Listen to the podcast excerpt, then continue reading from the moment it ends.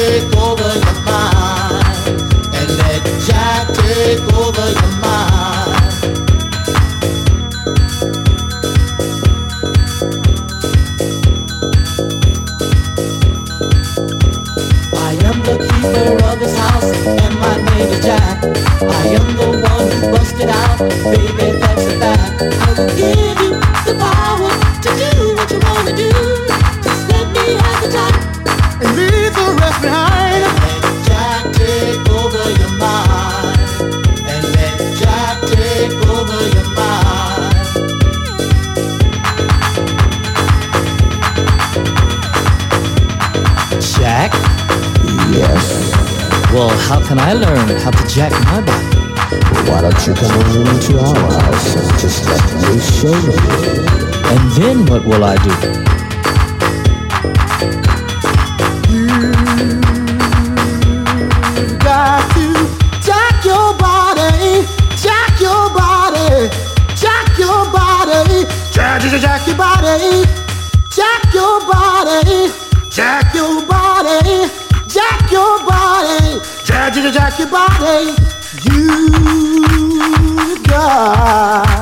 to be housed.